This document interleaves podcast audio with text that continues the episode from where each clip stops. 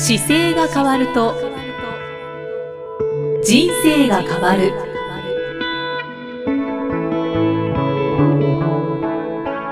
こんにちは、生きみえです。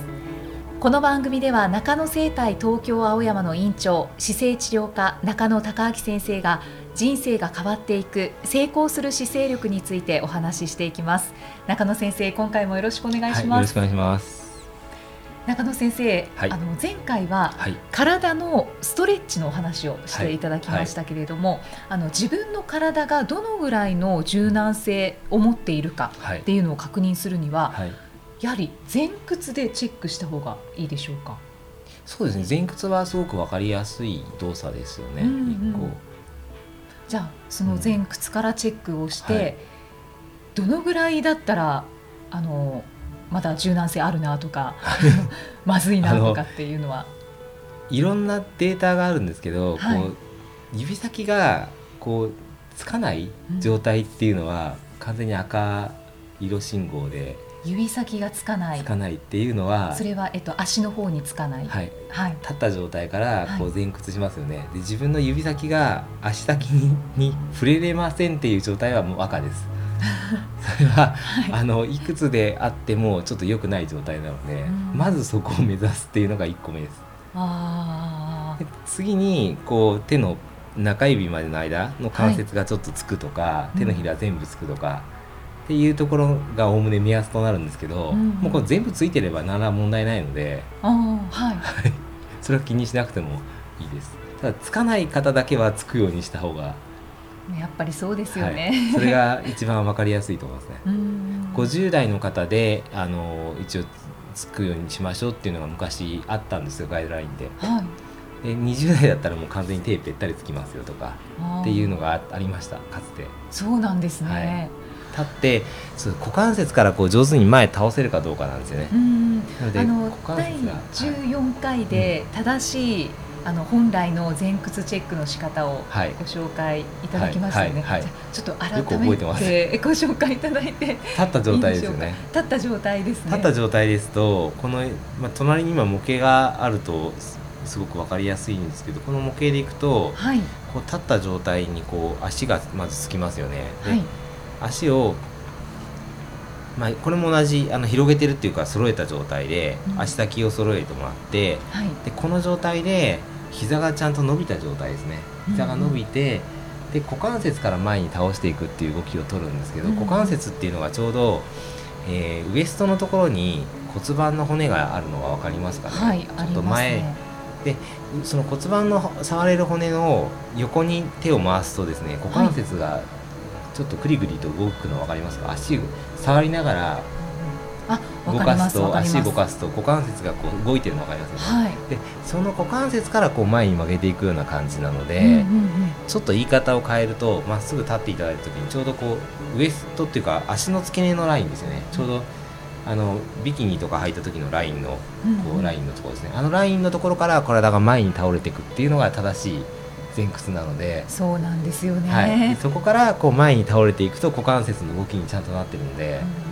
これを知らない方は本当にほぼほぼそうですね。そこから曲げるっていうのはもう全然考えられないですもんね。そうですね、上からこう曲げること多いですよね。そうですね背中からっていうイメージ、ねはい、なので付け根からこうちゃんと曲げていこうとすると、うん、あの普段よりもお尻のから膝の後ろの筋肉が結構伸びるんですよ、でそれで前屈ができるという状態になるので、決してその骨盤より上の背骨のこう腰の部分だけで曲げようとか背中だけで頑張ろうとすると、はい、あの届かないし痛めやすいので。確かに私も前回教えていただいて、はい、ストレッチにあの組み込んでるんですけれど、うん、前屈を。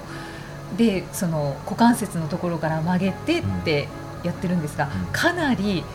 あの足の後ろの方、はい、ふくらはぎのところだったり、はい、太ももの裏の方がもうピーンって張るので。でもそれがもう最近ちょっと気持ちよくなってきて、はい、ででももうだいぶ、ほぼ手のひらつくかなっていうぐらいまで来てるんですけど。あの開脚も一緒ですよ、ゆきさんのやってる。開脚もちゃんと足広げて、はい、同じこの付け根からなんで倒すイメージそうですね、はい、そうですね、はい、そうするとより伸びますからあじゃあそれはあんまり意識してなかったので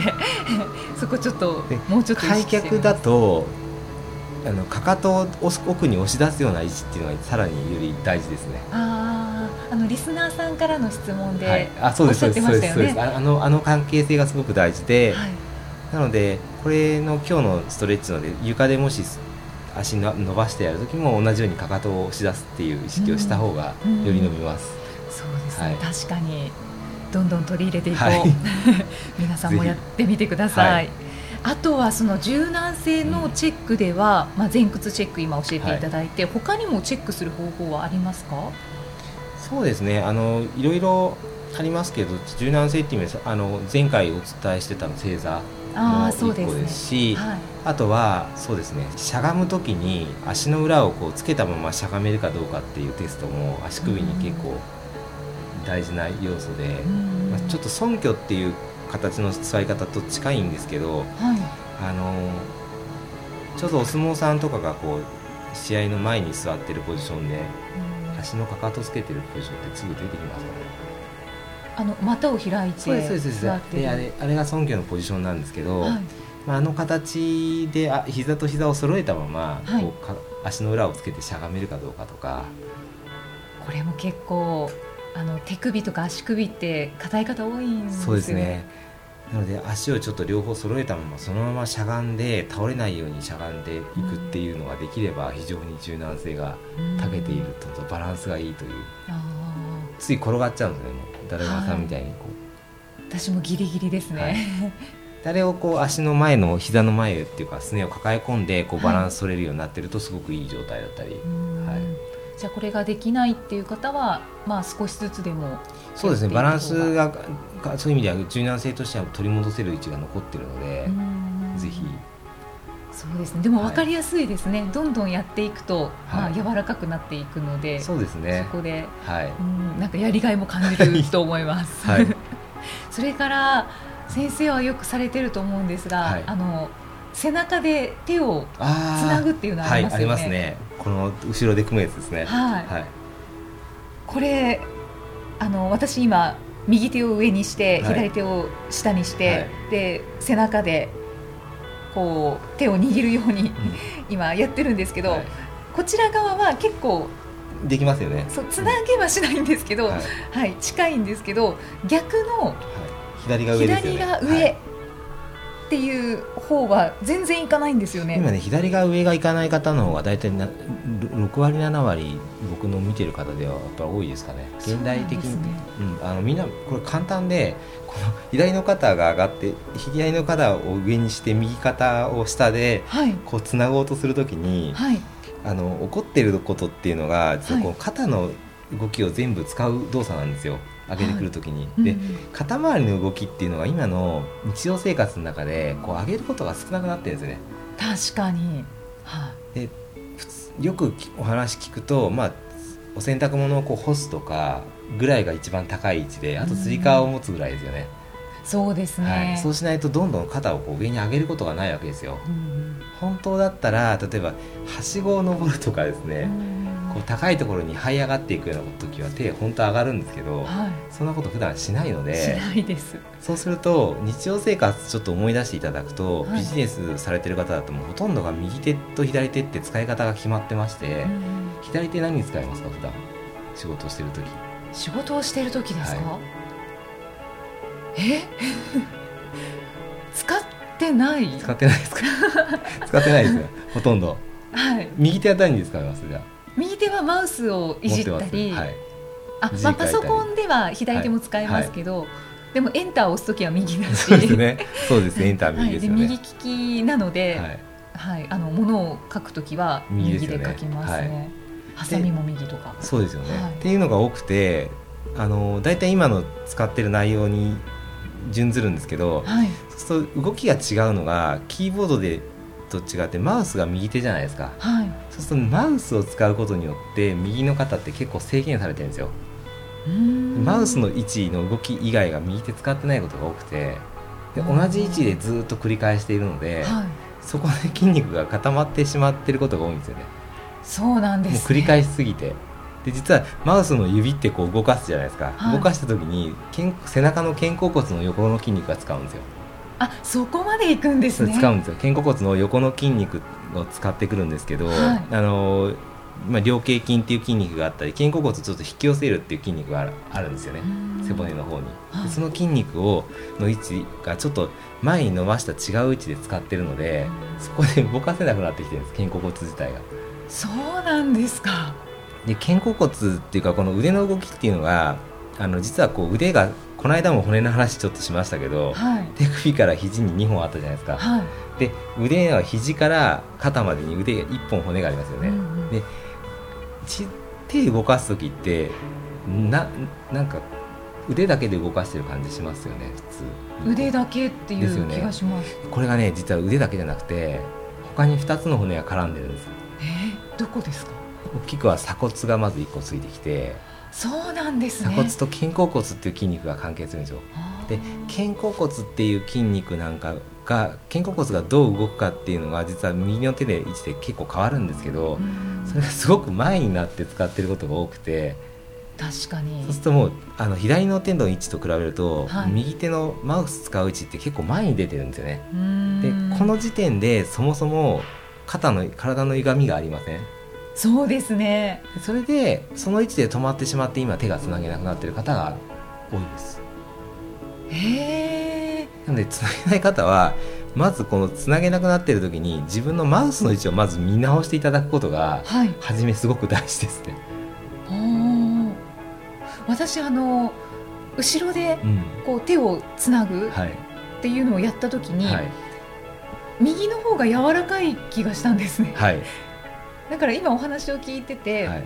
あの右はやっぱりよくこうマウスでまあ繰り返し同じところで使ってるけれども、動かしてるから、右の方が柔らかいのかしらって思いながら聞いてたんですが、はい。はい、そうじゃなくて、はい、そうじゃなくて、はい、あの動かせる範囲が決まっちゃってるので後ろに手が回ってないんですよ右の腕が。あこっち。あ右腕を上げた時に、右の指先が背中ついてる位置が、肩甲骨の間まで行きます。かいかないですよね。いかないです。反対側やってみてください。反対側の手は肩甲骨の間までいきません。もう余裕でいきます。上がってないからですまずは。あそうか両方もちろんあるんですよ。あるんですけどまず上がってないっていうのがそのそのそれがつかなくなってきてるのではいはい。そもそも今の手がつなげなくなってきてる。ショック。そう。だじゃあもうこれでバランス悪くやってるっていうのがよくわかります、ね、まあそうですね。だからみんなあのほとんどの方がマウス使ってる方って手前でやりましょうって大体言うんですけど、うん、どうしても前に行くんですよ手が、ついつい。あの無意識に行きます。そうなんです。それがやっぱりあのマウスは人間のことを考えて作ったわけじゃなくて、はい、あの画面上のものを操作するためにどうするかで出てきてるので、なので僕がだから仕事をする方であのマウスが多い方とか、はい、あのやる方でも本当に数多い方はペンタブレットみたいなのをおすすめして、ペンタブレットで使いましょうっていうデザイナーの方にも紹介したりとか、っていうのはよく気しますね。あと何かマウスを固定する土台みたいなものがあれば、うん、なんか良さそうな気がしました土台ですか？動きをね、はい、はいもうこう動かせないマウスっていう。昔はね。そこだけで動かすっていう。昔は結構こうあの線がつながっててマウスもある程度位置が決まってたんですけど今フリーになってきてるので割とどこでも行けますしすごく性能が良くなってるのでなんかあのあれなんですね。正しい座り方と一緒で正しく座った時の位置に,、にちゃんとてあの正しい座り方をした時にちょっと座骨でこう座りますよね。はい、で上に耳引き上げるようにしていただいて、うん、その時に肘をこう曲げるっていうポジションでちょうど肩の下に肘があって、うん、そこの肘を基準にした時にマウスがちゃんとくるようにレイアウトするとまず使い方としては変わってきます。そうですよね、はい、まずそこからですかね。あと背伸びをするとか、はい、手の動きをいつも使わない動きに持っていくと、そのが解消されてくるんで。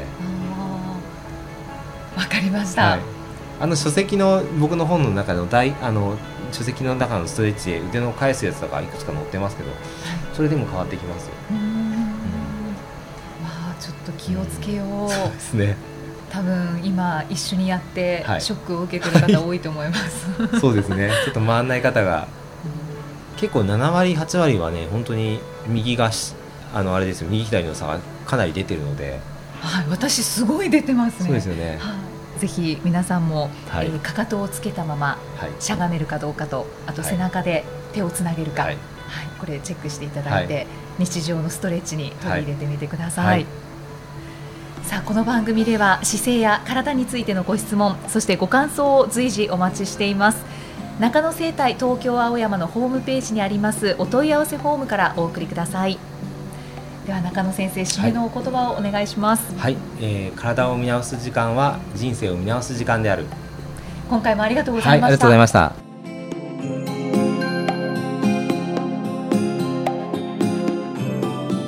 この番組は提供中野生態東京青山プロデュースキクタスナレーション生きみえでお送りしました。